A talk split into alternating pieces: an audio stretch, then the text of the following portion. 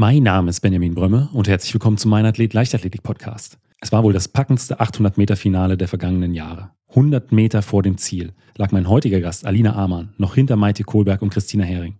Doch rund 80 Meter vor dem Ziel schwenkte sie nach außen und holte sich in einem Herzschlagfinale 400 Sekunden vor Christina ihren ersten Titel bei deutschen Meisterschaften. Und deshalb wollte ich von ihr natürlich die Geschichte hinter diesem Rennen erfahren und selbstverständlich wissen, wie ihr Trainingsalltag aussieht. Ab welchem Moment im Finale über die 800 Meter bei den deutschen Meisterschaften hast du realisiert, dass du das Rennen gewinnen kannst? Ähm, tatsächlich gibt es so zwei Punkte, würde ich sagen, die wichtig waren in dem Rennen.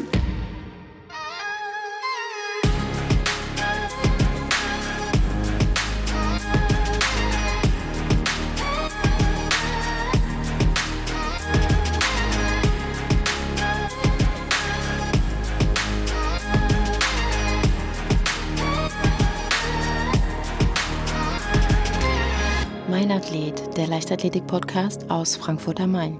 Herzlich willkommen, Alina. Hi, danke. Ja, es freut mich, dass du heute Abend die Zeit für eine gemeinsame Folge gefunden hast. Wir haben ja im Vorfeld so auch schon wenig geschrieben und da hast du mir vor ein, zwei Tagen gesagt, dass dein äh, eigentlicher Laptop einen Wasserschaden davongetragen hat. Äh, ich hatte das gleiche Schicksal irgendwann mal. Bei mir war es eine Tasse Tee, die dann über den Schreibtisch gelaufen ist. Wie ist es denn bei dir passiert? Oh, bei mir war es tatsächlich, ich hatte einen Tag von Training, Uni und Training vor mir und bin morgens um, weiß nicht, neun aus dem Haus mit meiner gefüllten Wasserflasche natürlich. Ist sehr wichtig, das mit zum Training zu nehmen. Und die ist einfach ausgelaufen. Ja, der Rucksack war total voll und anfangs schien es mir auch so, als wäre alles trocken geblieben, aber meine Trainingsklamotten haben das ganz gut aufgesogen. Ja, der Laptop ist aber nicht verschont geblieben, leider. der hat dann auch das ein oder andere dann aus der Flasche abgekriegt. Ja, das habe ich dann in der Vorlesung gemerkt, aber ich hatte noch ganz oldschool Papier und Stift dabei und dann ging das auch und ja, gucken. Wer hat sich so spontan mit einem Laptop unterstützt? Das habe ich jetzt von meinem Freund bekommen. Der ist zum Glück Informatiker und kennt sich ganz gut aus, hat noch einige Sachen übrig und wir haben hier ein bisschen was gebastelt. Dass du dich äh, von Herausforderungen äh, nicht von deinen Zielen abbringen lässt, hast du ja spätestens auch in, in, in Saison 2023 unter Beweis gestellt bei den deutschen Meisterschaften. Ich kann mir vorstellen, meine erste Frage, die hast du in diesem Jahr das ein oder andere Mal schon beantwortet. Aber erzähl ja auch unseren Hörern vielleicht nochmal, ab welchem Moment im Finale über die 800 Meter bei den deutschen Meisterschaften hast du realisiert, dass du das Rennen gewinnen kannst? Ähm, tatsächlich gibt es so zwei Punkte, würde ich sagen, die wichtig waren in dem Rennen. Zum einen nach 500 Metern ungefähr war das, glaube ich, wo wir uns von zu dritt so ein bisschen abgesetzt haben. Und da habe ich gemerkt, es wird jetzt nochmal wieder anstrengender und ich muss aber dranbleiben. Also um dann eine Medaille zu holen, muss ich dranbleiben und darf jetzt nicht abreißen lassen. Und habe mich auch zu dem Zeitpunkt noch richtig, richtig gut gefühlt. Also ich konnte einen super druckvollen Schritt ziehen, in der Hüfte aufrecht bleiben, bin nicht eingeknickt und auch vom Tempo her nicht eingegangen und es fiel mir relativ leicht, da mitzugehen. Genau, das war so der eine Punkt. Und der andere Punkt war, würde ich sagen, so 120 Meter vom Ziel ungefähr, 150, 120 Meter vom Ziel. Mein Vater, der hat das Rennen ja von außen gesehen und sagte 150 Meter vom Ziel, war klar, okay, das, das kann was werden. Bei mir waren es, glaube ich, 120 Meter vom Ziel da habe ich gemerkt, dass ich meinen Schritt nochmal verstellen kann und noch ein bisschen schneller werden kann, dass ich diese Körner noch übrig habe. Und ich habe oft den Fehler in vergangenen Rennen gemacht, dass ich dann zu früh vorbeigegangen bin, also quasi noch in der Kurve. Und bei diesen Rennen habe ich dann darauf geachtet, dass ich wirklich erst auf der Geraden vorbeigehe. Und das ist ganz witzig. Ich habe geguckt, die, die Linien auf der Rundbahn führen ja zum Teil neben den Linien, also auf der, auf der geraden Bahn, auf der Zielgeraden. Ich habe geguckt, als diese beiden Linien zusammengeführt wurden, also dass quasi nur noch eine Linie zu sehen war, ja. wusste ich, okay, jetzt bin ich auf der geraden und jetzt kann ich vorbeigehen.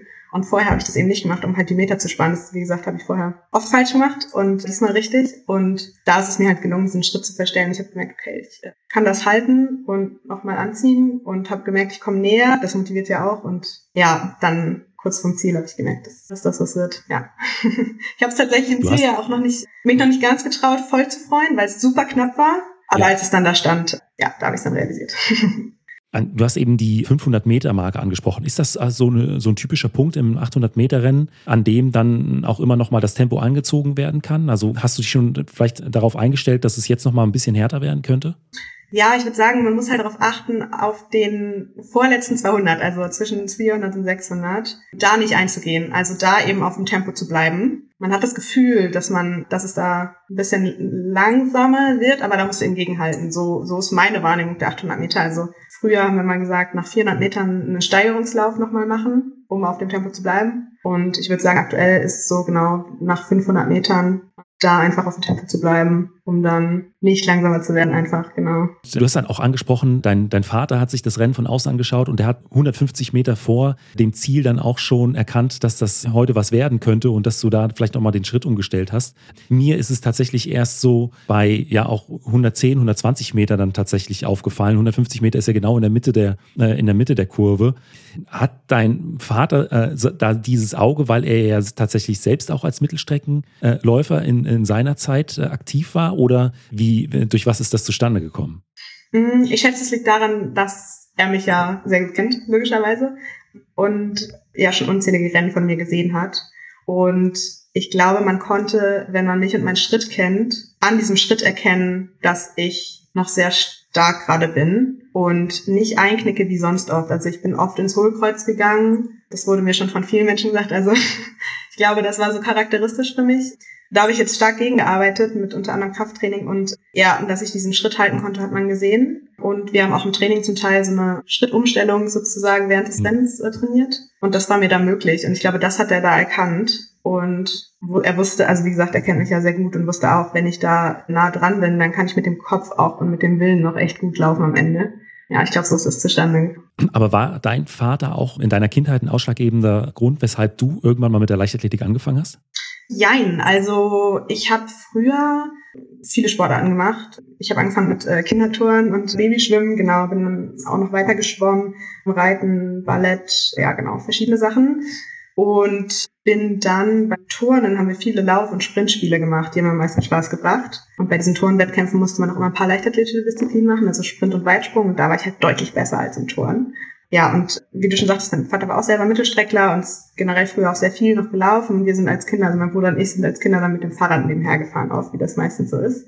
Und irgendwann wollte ich selber mitlaufen und dann habe ich auch überlegt, boah, ob ich das schaffe und es ist ja schon weit und naja, dann bin ich aber mitgelaufen und das ist irgendwie eine ganz nette Geschichte, die ich immer erzähle. Ich weiß gar nicht, wie weit wir da gelaufen waren. Ich weiß noch genau, das ist das bei uns im Wald gewesen, ich weiß noch genau die Stelle. Das müssen dann so drei, vier Kilometer bis dahin schon gewesen sein. Da habe ich mich umgedreht und meinte, oh Papa, irgendwie ist alles so fest, mir ist das ein bisschen zu langsam, kann ich schon mal vorlaufen? Dann bin ich einfach abgezischt und sagte, er war schon relativ gut aus der Puste. Und als er dann gemerkt hat, dass mir das Spaß bringt, hat er dann selber daran gedacht, dass er ja auch Leichtathletik gemacht hat und dass das vielleicht was für mich wäre und hat mir das dann vorgeschlagen. Ja, und ich glaube, da war ich neun Jahre alt ungefähr. Und da bin ich dann zur Leichtathletik gekommen. Also ich würde sagen, er hat mir einfach aufgezeigt, dass es Leichtathletik gibt. Ich habe es ausprobiert und fand es richtig cool.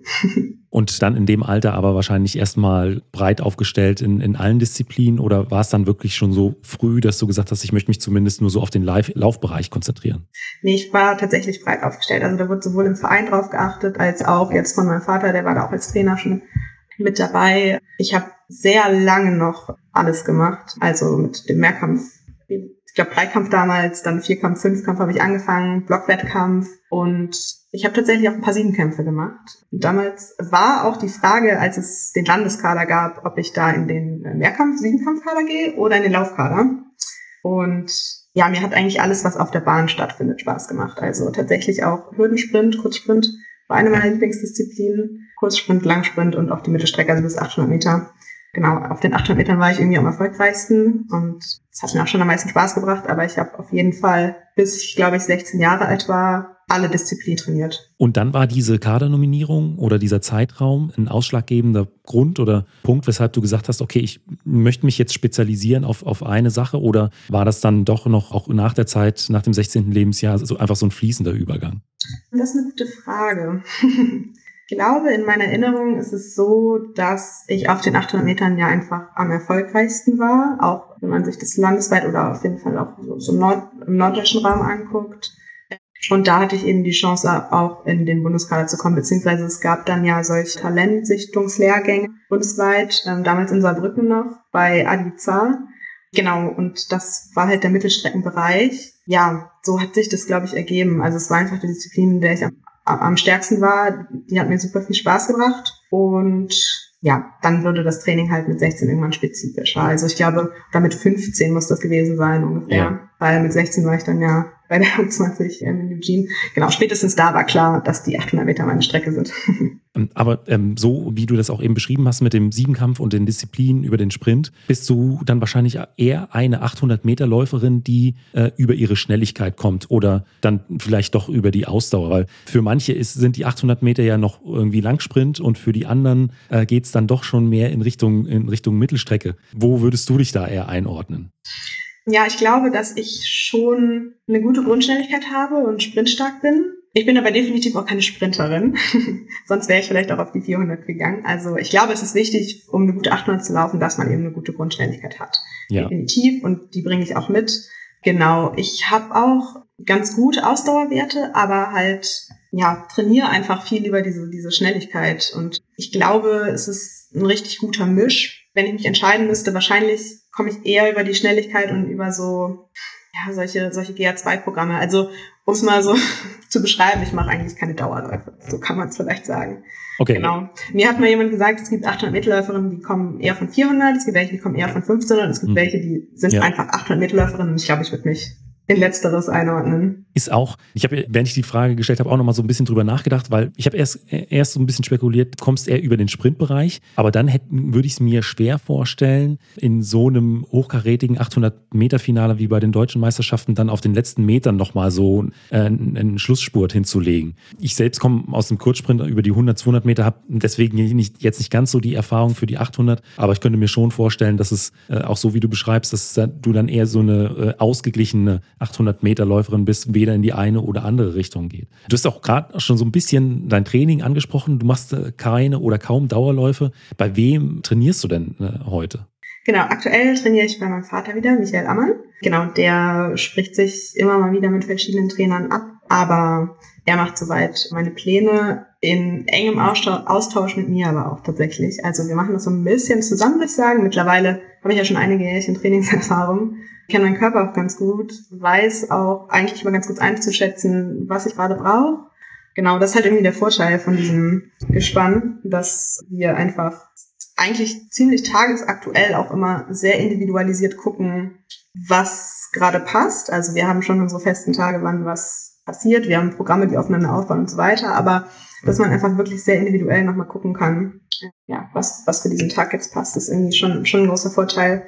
Genau, soweit. Ja, ich habe eine Zeit lang auch mal bei einem anderen Trainer trainiert, also zweimal habe ich das ausprobiert, habe aber tatsächlich gemerkt, dass das Training, was ich mit meinem Vater noch zusammen erarbeitet hatte, irgendwie das beste Training für mich war. Ich glaube, das ist auch ein Vorteil. Ich bin quasi die einzige Athletin, die er betreut. Das heißt, wir können super individuell auf mich eingehen und haben jetzt ja auch schon ein paar Jahre Erfahrung und, glaube ich, sehr viel gelernt. Auf welche Programme ich gut anspringe zum Beispiel solche Sachen, ja. Das erklärt aber auch, warum er so ein gutes Auge hatte und schon doch recht frühzeitig äh, im Rennen erkannt hat, dass du den Schritt halten kannst und da nochmal einen, einen Schlussspurt hinlegen kannst. Ähm, du hast angesprochen, du trainierst alleine bei deinem Vater. Wie sieht so eine typische Trainingswoche bei dir aus? Jetzt, wir nehmen die Folge Anfang, Mitte Dezember auf. Äh, wenn du da einfach mal so einen Überblick geben kannst von Montag bis Sonntag, was da so auf dem Trainingsplan steht. Ja, gerne. Also wir haben eigentlich, würde ich sagen, so fünf Einheiten, die immer passieren in der Woche. Und je nachdem, wie ich mich gerade fühle, wie intensiv die Einheiten waren und so weiter,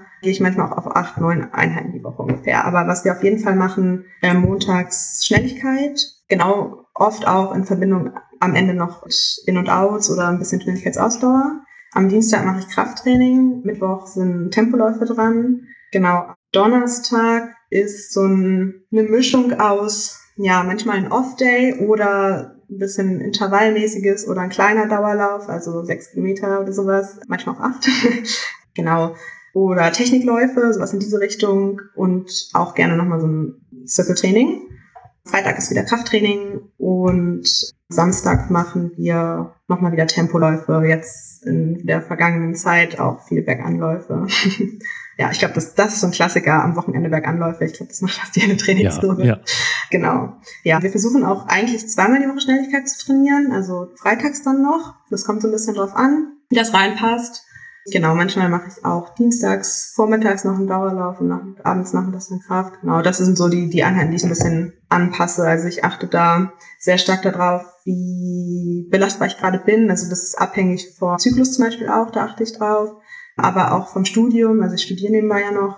Wie trackst du deine Belastung? Also äh, du hast den Zyklus angesprochen, aber führst du auch noch an andere Protokolle? Es gibt ja da, dass man den Ruhepuls misst am Morgen oder dass man auch Feedback zu, an seinen Trainer, an seine Trainerin gibt. Wie fühlst du dich heute? Also fließen da noch andere Faktoren mit rein, dass ihr das da entsprechend steuern könnt? Ja, ich glaube, also ich habe äh, eine Uhr, mit der ich eigentlich, die habe ich fast immer um. Ich track den Puls damit, auch den Schlaf. Ich weiß nicht, wie genau das ist, aber vor allem der Ruhepuls ist, glaube ich, sehr, also sehr wichtig. Also wenn ich mich irgendwie ein bisschen gekränkt fühle oder schlapp fühle oder irgendwie nicht ganz so auf der Höhe, nicht so fit, gucke ich da gerne mal rein. Wenn der Puls dann auch erhöht ist, dann schauen wir lieber ein bisschen zurück. Ich glaube, ich habe mittlerweile auch ein sehr gutes Körpergefühl entwickelt dafür und kann mir auch eingestehen, wenn ich mich nicht so fit fühle. Ich glaube, das ist auch was, was man lernen muss als, als Sportlerin und Sportler genau, ich glaube, das sind so die Faktoren, also das Körpergefühl, manchmal der Ruhepuls oder so in Verbindung damit. Und wenn du, ich sag mal, jetzt Woche normal durchziehen kannst, hast du dann einen Überblick, wie viele Kilometer du dann so machst? Ja, witzig, das wurde ich letztens gefragt und ich habe einfach mal geschaut, also ich track das ja mit meiner Uhr und da kann man mal so einen Überblick bekommen. Es variiert zwischen 20 und 40 Kilometer die Woche. Ich glaube, das ist tatsächlich jetzt gar nicht so viel. Nee, es ist wirklich eher wenig. Also ich habe in der Woche, wo ich längere Tempoläufe gemacht habe und auch noch so ein, zwei Dauerläufe, also ich glaube, mehr als zwei Dauerläufe mache ich nicht, aber einen Dauerlauf habe ich auf jeden Fall gemacht. Es kann sein, dass ich sogar noch einen gemacht habe. Mache ich meistens, wenn ich das Gefühl habe, ich muss mich nochmal bewegen irgendwie. Genau, ich glaube, da hatte ich so 40 Wochenkilometer, aber was Höheres habe ich nicht gefunden. Im Schnitt sind es wahrscheinlich 30 ungefähr. Ja, also Klingt eher nach einer Sprinterin. ja, auf jeden Fall. Also ich glaube, wir, wir trainieren auch viel nach 400 Meter Training. Mehr auf jeden Fall als läuferisches Training, sag ich mal. Also ja. wie gesagt, zweimal die Woche Schnelligkeit ist uns wichtig eigentlich.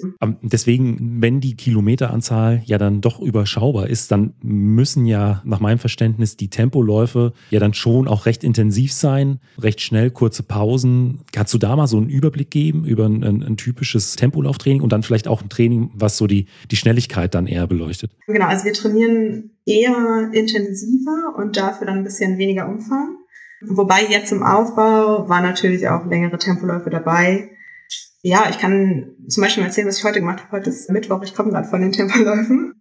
Genau, wir haben ein so ein Training, das Woche für Woche aufbaut. Das sind immer 400, 200 mit 90 Sekunden Pause. Und ich habe heute die letzte Einheit gemacht. Also einmal nur 400, 200 in 61 und 29. Dann eine Pause, eine längere und dann habe ich noch 10 mal 100 gemacht. Ungefähr ein Race Pace. 60 Sekunden Pause. Ja, ich bin deutlich schneller heute gelaufen, was mich natürlich auch gefreut hat. Das war, lief richtig gut. Ja, das waren natürlich jetzt aber eher kürzere Tempoläufe, weil wir auf die Halle ausgewichen sind heute. Man kann momentan leider nicht bei uns laufen aufgrund des Schnees, draußen nicht laufen. Genau, ansonsten habe ich zum Beispiel auch eine Einheit 10 mal 600 beispielsweise, äh, mit 200 Meter Trabpause, ungefähr zwei Minuten Pause sind das dann ja auch ungefähr in zwei Minuten Pace auf die 600. 6 mal 1000 ist auch so ein klassisches Programm. Das sind aber für mich persönlich sehr lange Läufe. Ja, so eine Einheit, wo ich mich dann ja. noch ein bisschen zusammenreißen muss. ich laufe tatsächlich lieber solche Tempoläufe wie 3, 3 mal 300, 43 oder sowas. Also Und dann auch mit 90 Sekunden Pause oder einer Minute Pause. Das wäre richtig schön. nee, tatsächlich ein bisschen länger. Sechs Minuten Pause dann dazwischen. Ah, okay. Ja, also, beziehungsweise, ja, ich glaube, die 3x300 und ich glaube, die ersten 300 sind 35, äh, 45 bis 43 und die nächsten sind ein bisschen schneller und ich ende meistens mit 41. Genau, sechs Minuten Pause, ja. dann, dass man am Laktatpeak wieder losläuft. Genau, solche, solche Tempoläufe. Aber die sind schon tatsächlich spezifischer. Also, das wird jetzt noch kommen, aber das haben wir aktuell nicht gemacht. Also, aktuell haben wir natürlich eher so eine Sachen wie 1000er, 600er und sowas gemacht. Du hast das Laktat auch gerade schon angesprochen, das wäre auch eine Frage von mir. Also es hört sich eher nach einem Training an, wo die Laktatwerte auch schon mal nach oben gehen. Ist das auch dann eine Sache, die ihr im Training messt? Also wird dann auch mal Laktat genommen oder wird dann eher über vielleicht auch den Puls oder andere technische Hilfsmittel dann geschaut, wie steuert man das Training dann vielleicht auch am besten? Ja, tatsächlich arbeiten wir gar nicht mit Laktat. Also wir haben ein Laktatmessgerät nicht. Wir arbeiten mit dem Puls und auch tatsächlich einfach viel mit dem Gefühl. Also ich glaube, das zeichnet auch unser Training zum Teil aus. Also, dass wir sehr, sehr viel nach meinem Körpergefühl gehen. Und es hat sich bisher auch immer bewahrheitet. Also wir haben das mal abgeglichen mit, also dass ich ungefähr eingeschätzt habe, so und so schnell muss ich laufen für den, den und den Laktatwert. Und das hat sich immer bewahrheitet. Also ich frage auch zum Beispiel manchmal bei, bei, bei der Tempelöffnung steht nach der Zeit, die ich laufen soll. Das ist wichtig zu wissen vorher.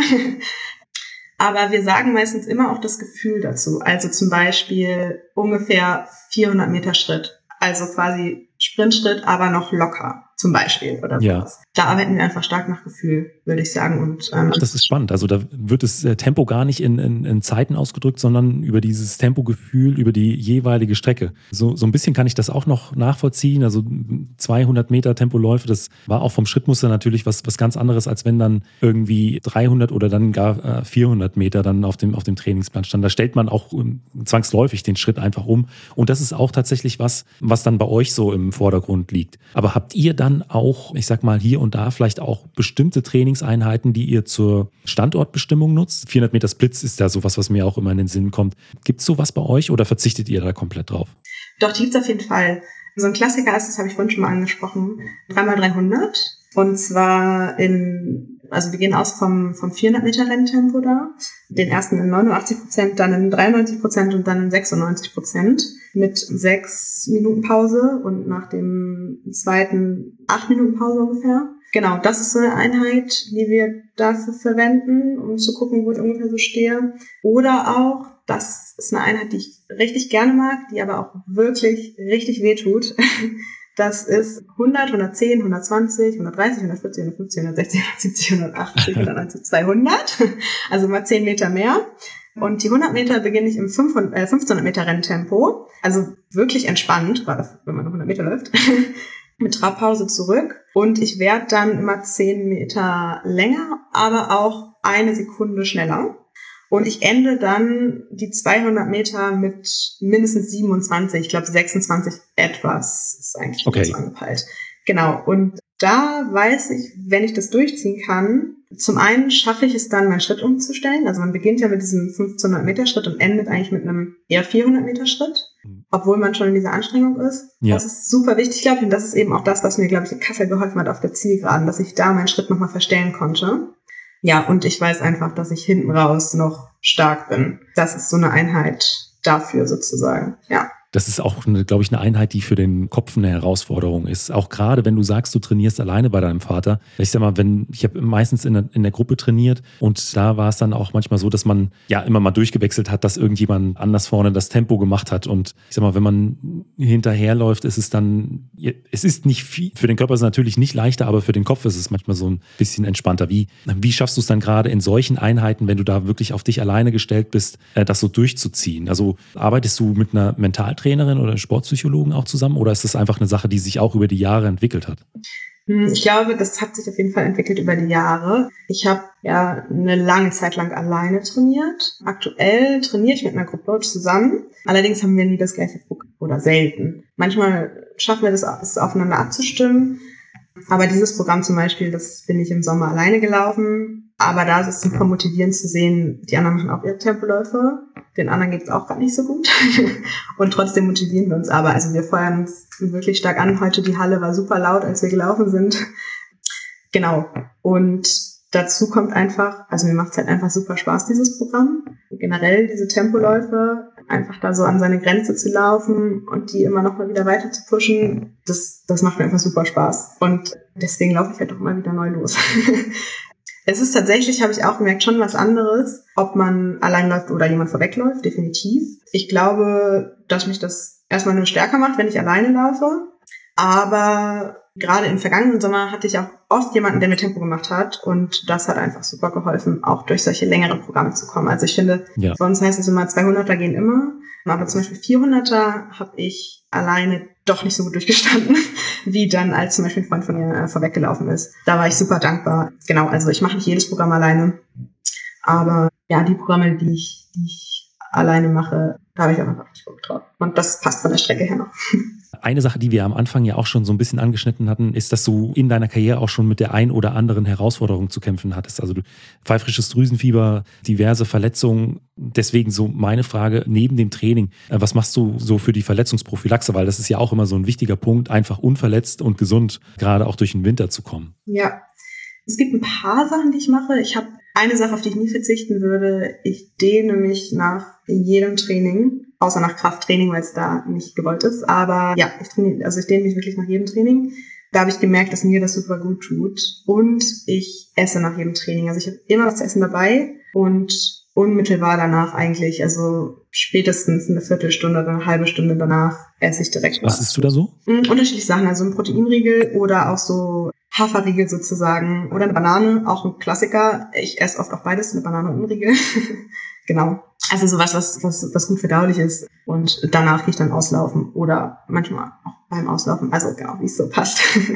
Das sind auf jeden Fall die Sachen, die ich mache. Und sonst sind es halt auch so Sachen, also klar achte ich auf die Ernährung. Ich massiere mich aus. Ich habe eine Massagepistole. Ich roll mich aus. Ich weiß auch ganz genau, worauf ich so achten muss, wo meine Schwachstellen sind, was ich vielleicht ein bisschen mehr pflegen muss. Ich weiß zum Beispiel nach dem Schnelligkeitstraining muss ich auf meine Beuge achten, dass ich die nochmal explizit ausmassiere. Eine Sache ist auch noch die Physiotherapie. Also ich habe mindestens einmal die Woche Physiotherapie, manchmal zweimal die Woche bei einer Freundin von mir, die mir auch sehr mit meinen Verletzungen geholfen hat. Und das ist auch für mich persönlich unabdinglich. Also sobald ich irgendein Wehwehchen habe, sozusagen, was ja. auch irgendwie Potenzial hat, ein bisschen stärker zu werden, bin ich dann einfach schon wieder bei ihr und wir kriegen das in den Griff. Das ist super wichtig für mich, habe ich rausgefunden. Ist, glaube ich, aber auch so eine Sache, die sich dann erst über die Jahre entwickelt. Du hast am Anfang auch gesagt, du hörst vor den Trainingseinheiten in deinen Körper hinein, ob die Belastung heute tatsächlich machbar ist oder auch nicht. Ich könnte mir vorstellen, mir ging es früher dann so, dass ich dann auch gerne mal mit dem Kopf durch die Wand gegangen bin und wenn es mal gezwickt hat, dann habe ich gedacht, naja, das wird jetzt schon nicht so dramatisch sein.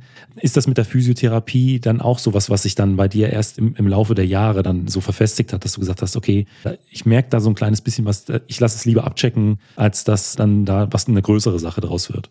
Ja, ich glaube, wenn ich im Training was merke, kann ich mittlerweile, glaube ich, ganz gut einschätzen, ob ich weiter trainieren kann oder nicht. In den meisten Fällen ist das so.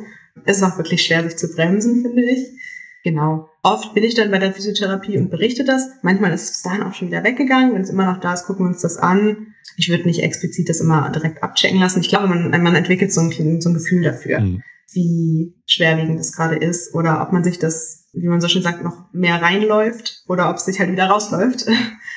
ja, aber dadurch, dass ich wöchentlich da bin, kann ich immer so ein bisschen berichten, was wo wie gezwickt hat. Wir schauen mal und ja, und passt es dann äh, eben über diese, diese Schiene dann an. Ähm, eine Sache, die du am Anfang auch angeschnitten hast, ist, dass ihr heute in die Halle gegangen seid, einfach aufgrund der Tatsache, dass auch in Hamburg so viel Schnee liegt, dass man nicht auf die Jahrenkampfbahn gehen kann. Mitte Dezember ist ja für viele Athletinnen und Athleten auch immer eine Zeit, in der sie in äh, diversen Trainingslagern unterwegs sind. Also wenn ich meinen Instagram-Account aufmache, dann sehe ich, viele sind momentan in äh, Potchefstroom, in Stellenbosch, auf Teneriffa, im Prinzip in die, in die Sonne abgereist. Ihr seid in, in Hamburg. Ist, sind Trainingslager aber grundsätzlich auch etwas, was ihr mit in eure äh, Trainingsplanung integriert oder sagst du, ich trainiere das ganze Jahr über in Deutschland? Wir haben auf jeden Fall Trainingslager geplant. Wir haben uns diese Saison gegen die Höhe entschieden. Ich habe bisher noch kein Höhentrainingslager gemacht und ich habe gesagt, ich probiere das nach der, nach der nächsten Saison mal aus. Genau, von daher sind wir jetzt nicht nach Südafrika gegangen. Geplant ist, nochmal nach Montevideo zu gehen, Anfang Januar und auch nochmal im März. Und es ist tatsächlich so, dass ich, ist tatsächlich so, dass ich meistens eigentlich immer mit einem wirklichen Leistungspush nochmal aus einem Trainingslager gekommen bin. Schon in der Jugend war das so und bisher auch weiterhin immer. Also mir tut es schon sehr gut, so fokussiert zu trainieren auch nur eineinhalb Wochen machen sich wirklich bemerkbar. Deswegen machen wir das also auf jeden Fall noch. Gibt es so einen Ort, den du besonders favorisierst? Äh, tatsächlich äh, Montegordo. Ich war noch gar nicht in so vielen, an so vielen anderen Orten, also in Deutschland, aber es ist schon, schon Montegordo, glaube ich. Ich mag es tatsächlich auch gerne, irgendwo hinzukommen, wo man sich auch schon ein bisschen auskennt. Also es hilft mir einfach, woanders schneller anzukommen. Ja. Und ja, das ist irgendwie schon so eine kleine Tradition auch geworden bei uns im Verein beziehungsweise in der Trainingsgruppe. Wenn wir jetzt mal auf die kommende Saison 2024 schauen, was sind denn da so Ziele, auf die du speziell hintrainierst? Also auf jeden Fall, ich glaube, das geht vielen 800 Meter Läufern so, ist ein Ziel, die magische 2-Minuten-Marke zu unterbieten. Das ist jetzt aktuell so das Ziel, worauf wir die Zeit natürlich auch auslegen. Genau, dann guckt man natürlich auch so ein bisschen auf internationale Starts das aller, aller, allerwichtigste ist für mich persönlich aber gesund zu bleiben. Also das hat mir, also die vergangenen Jahre haben mir das auf jeden Fall gezeigt, dass das das Wichtigste ist. Ohne das kann, können die anderen Ziele halt auch nicht erreicht werden. ja. Dann äh, würde ich jetzt schon zu den fünf Fragen kommen, die ich jedem meiner Gäste stelle. Und da ist die erste immer, was denn bisher dein emotional schönster Wettkampf war? Definitiv natürlich die Deutsche Meisterschaften in Kassel. Das ist ganz klar. Aber was ich auch gerne nennen möchte noch, waren die U20 Weltmeisterschaften in Eugene 2014. Das war mein erster internationaler Start. Ich war gerade 16 geworden und ich glaube, ich weiß nicht genau, ob das stimmt, mir wurde das öfter so gesagt, dass ich die jüngste Teilnehmerin gewesen sei. Auf jeden Fall war ich noch sehr jung und somit gab es eigentlich gar keine Anforderungen von außen. Also ich bin da super ohne Druck rangegangen konnte das gesamte Event einfach total genießen. Ich hatte ein bisschen das Gefühl, ich konnte so bei den Großen reinschnuppern irgendwie. Mhm. Und das Ganze hat halt im Prefontaine-Stadion stattgefunden, was mein Leichtathletik-Herz hat aufgehen lassen. Das war einfach eine super coole Erfahrung. Und hat mich, glaube ich, auch stark motiviert, weiterhin auf internationale Starts hinzuarbeiten. Ja, ich, das war emotional einfach super besonders ja. Gibt es da noch so einen besonderen Moment vielleicht auch aus Eugene, den du mitgenommen hast? Weil ich, ich kann mir vorstellen, da sind viele Eindrücke, die man da mitnimmt, aber gab es vielleicht so eine bestimmte Situation, die sich besonders eingebrannt hat? Hm, muss ich überlegen. Anscheinend dann ja nicht. Doch, also tatsächlich vieles. Doch. Ich weiß noch, ich bin bis ins Halbfinale gelaufen und im Halbfinale hatten wir einen super regnerischen Tag. Also es hat wirklich gegossen und es waren 18 Grad. Und da waren wir alle nicht so happy. Aber irgendjemand hat mir dann gesagt, ey Alina, du hast doch jetzt als Hamburgerin hast du doch Heimvorteil. Da dachte ich so, ja, stimmt eigentlich. Eigentlich ist das gar nicht so schlimm. Und es gibt da auch noch so das ein oder andere Bild. Also wir sahen wirklich schrecklich aus mit dem Regen. Aber irgendwie hatte das auch so ein Flair, also durch diesen Regen zu laufen. Und ja, es hat super Spaß gemacht. Und ich glaube auch im, ich glaube, es war dann im Vorlauf, habe ich ziemlich lange Tempo gemacht irgendwie. Da sind richtig coole Bilder entstanden, wie ich halt so vorweglaufe. Das sieht ganz cool aus. Ich bin nicht erst geworden in diesem Lauf natürlich. Aber das war auch ein richtig cooles Gefühl, so das Feld da mal kurz anzuführen. Ja. Aber was ich mir auch vorstellen könnte, so der, die Momente in Kassel, nachdem ihr über die Ziellinie gekommen seid und du dann auf dem Display deinen Namen ganz oben gesehen hast, könnte ich mir auch vorstellen, dass das so ein Moment ist, der sich eingebrannt hat und vielleicht auch für den einen oder anderen Motivationsschub dann auch in den etwas härteren Trainingseinheiten führt. Total. Also ich glaube so generell die letzten 80 Meter dieses Rennens, dieses Gefühl, dass ich halt den Schritt weiterhin locker druckvoll ziehen kann und gefühlt schneller werde und ranlaufen kann, das also dieses Gefühl, was ich da hatte, nehme ich immer mal wieder mit. Und ertappe ich auch hier und da immer mal bei, bei Tempoläufen. Das, ist, das ist super schön. Ja, und dann natürlich, als ich das realisiert habe, habe ich auch ein paar Tage später immer mal wieder realisiert. Also es hat ein bisschen gedauert. Aber ja, das war emotional schon sehr besonders. Zum Sport gehören aber natürlich nicht nur schöne Momente, sondern auch vielleicht mal schwierige Zeiten. Äh, wenn du da zurückblickst, was kommt dir da vielleicht in den Sinn und was hast du vielleicht auch ja aus einer äh, herausfordernden Zeit mitgenommen? Ja, ich glaube, die herausforderndste Zeit für mich war so ab 2018 bis 2020 auf jeden Fall. Ich hast du vorhin schon mal kurz angeschnitten. Ich hatte ja pfeifersches Drüsenfieber 2018, Anfang des Jahres. Ich glaube, vor allem im März, April relativ stark. Genau. Und da habe ich auch drei Monate, glaube ich, ausgesetzt unterm Strich. Das einfach zu riskant war. Ich habe mich jetzt ziemlich doll erwischt, dafür dann aber nicht ganz so nachhaltig. Aber ich bin wirklich bei Null wieder gestartet. Genau, bin dann, glaube ich, sogar noch die deutschen Meisterschaften mitgelaufen, aber da habe ich keine gute Erinnerung dran. Ich bin auch im Vorlauf rausgeflogen und es hat sich einfach wirklich super anstrengend angefühlt. Also diese Anstrengung habe ich auch noch nie gespürt. Ich glaube, das waren noch ein bisschen diese Nachwirkungen von, von dem Fahrwaschen Drüsenfieber. Ja, und ähm, weil ich dann eben bei Null wieder begonnen habe und super viele Defizite dann auch hatte, haben sich immer wieder Verletzungen weit gemacht und vor allem halt meine, meine Schienenbeine, mein Schienbeinkantensyndrom. Ja, und das hat sich durchgezogen bis 2020 und dann aber auch nochmal im Winter 2020, also so bis 21. Und ich glaube, so richtig losgeworden bin ich diesen ganzen Kram eigentlich Anfang diesen Jahres. Ja, das war, das war so die, die schwierigste Zeit. Durch was habt ihr gerade insbesondere dieses Schienbeinkantensyndrom in den Griff bekommen? Weil das ist ja auch eine Überlastungsverletzung, mit der sehr, sehr viele Läuferinnen und Läufer zu kämpfen haben. Ja, ja, ich habe letztens deinen Podcast dazu gehört und mich sehr wiedergefunden. Also ich habe oft begonnen zu trainieren, weil es wieder sich gut angefühlt hat. Dann tat es wieder weh, dann habe ich wieder rausgenommen und im Endeffekt das Einzige, was du machen kannst, ist einfach Ruhe und nicht zu trainieren, beziehungsweise das nicht zu belasten. Und das geht halt schwierig, beziehungsweise man belastet dann doch zu früh. Ich habe tatsächlich, glaube ich, ein bis zwei Monate komplett Trainingspause gemacht. Ungefähr. Ich habe in der Set meine Bachelorarbeit geschrieben, meine ich. Und ja, ich war bei der Osteopathie mehrmals. Ich habe verschiedene Defizite halt aufgearbeitet. Also ob das jetzt sowas wie Fußstabi ist oder sonst was. Auch äh, mein, mein Rücken war zum Beispiel zu schwach, also solche Sachen. Und ich habe ein spezielles Krafttraining auch ausgearbeitet bekommen. Ja, so habe ich es in den Griff bekommen, glaube ich. Also es hat seine Jährchen gedauert, aber irgendwann war es dann zum Glück einfach weg. ja. Und dann äh, so äh, ja, ein bis zwei Monate Trainingspause. Wenn man im Leistungssport ist, ist es äh, gefühlt eine unendlich lange Zeit. Wenn man dann zurückkommt ins Training oder auch so allgemein, wenn man trainiert, was sind denn dann so Inhalte, auf die du dich ganz besonders freust? Ich glaube, am allermeisten Spaß machen mir so wettkampfspezifische Einheiten und Schnelligkeitsausdauereinheiten. Also beispielsweise, beispielsweise diese 3x300, die ich schon genannt habe, mhm. oder ich liebe 150er, also 6x150 in, ja, fast maximal und dann mit fünf Minuten Pause vielleicht, also so auch wieder im Laktatbeat loslaufen. Sowas mag ich richtig gerne. Länger als 300 sollte es nicht werden. ja, ich glaube, das sind meine Lieblingseinheiten. Oder eben auch so Schnelligkeit, das habe ich jetzt letztens vor zwei Tagen gemacht. Nach dem Schnelligkeitstraining machen wir so Schnelligkeitsausdauer, quasi 150, 120, 90, 60 mit zwei Minuten mhm. Pause und richtig schnell. ja. Und auf der anderen Seite, was sind so Trainingsinhalte, äh, von denen du weißt, die sind wichtig, vielleicht um die Grundlagenausdauer aufzubauen oder die, um Verletzungen zu verhindern. Aber wenn du könntest, würdest du sie gerne aus dem Trainingsplan streichen? Hm, ich hatte erst gedacht, vielleicht vielleicht sowas wie Tausender oder einfach jedes Intervall, was über dreieinhalb Minuten geht fast. Tausender war ich ungefähr in der 30 bei 20. Das, das ist eigentlich auch schon zu viel.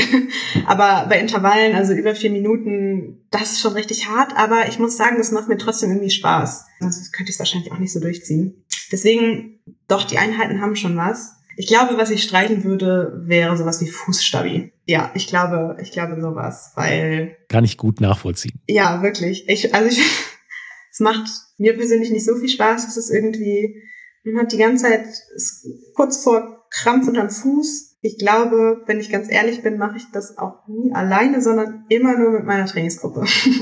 Okay. Das ist dann nochmal die größere Hürde als harte Tempoläufe, dass man, dass du da zumindest mit in der Trainingsgruppe das Ganze machst. Ja. Fußstabi ist tatsächlich auch immer das Beispiel, was ich bringe, wenn Gäste vielleicht auf den ersten Blick nichts im Sinn haben. Und, äh, ja, weil, damit wärst äh, du bei mir richtig gewesen. Weil ich sage immer wieder, das ist nichts, weshalb irgendjemand mit der Leichtathletik oder dem Laufsport begonnen hat, dass sie oder er dann äh, irgendwann Fußstabi, Fußstabi im Sand macht. Stimmt. Ja, ich mache es auch nur, weil ich weiß, es hilft mir und es ist verletzungspräventiv. Dann kommen wir jetzt schon zur äh, letzten Frage und die ist immer, was würdest du jüngeren Athletinnen und Athleten oder vielleicht auch deinem jüngeren Ich mit auf den Weg geben? Ich glaube, das sind zwei Sachen. Zum einen gibt es so einen Spruch, den ich mir immer ganz gerne wieder ins Gedächtnis rufe, den hat mein Vater mir mal gesagt. Es ist verbunden mit so einer Geschichte. Das ist, wer weiß, wofür das gut ist. Und ich habe irgendwie so ein Grundvertrauen, nenne ich das manchmal einfach in mir. Wenn irgendwas vermeintlich gerade überhaupt nicht läuft, dann denke ich mir oft so, wer weiß, wofür das gut ist. Hm, das hat schon seinen Grund und behalt einfach deine Ruhe und es wird sich schon zeigen, wofür das gut ist. Und ich glaube, dass mich das auch durch diese Verletzungszeit gebracht hat. Ich habe halt einfach super viel in dieser Zeit gelernt, was ich jetzt anwenden kann. Vielleicht war es dafür gut. genau, und das, das Zweite ist, glaube ich, so ein bisschen bei allem, was du machst, hab vor allem Spaß und Lockerheit. Diese beiden Sachen. Und alles, was du machst, mach es für dich und nicht für Ruhm, für einen Kaderstatus, für andere, für Anerkennung für sonst was, sondern mit Spaß, weil es dir Spaß macht, weil es dir was bringt. Und dann kommt diese Lockerheit auch dazu. Und dann geht man auch jeden Tag einfach gern zum Training und zieht es durch. Und dann kommt auch der Erfolg. Der Fleiß ist sowieso dabei. Und ja, ich glaube, Spaß und Lockerheit, dann, ja, dann trainiert man ich auch, auch gut.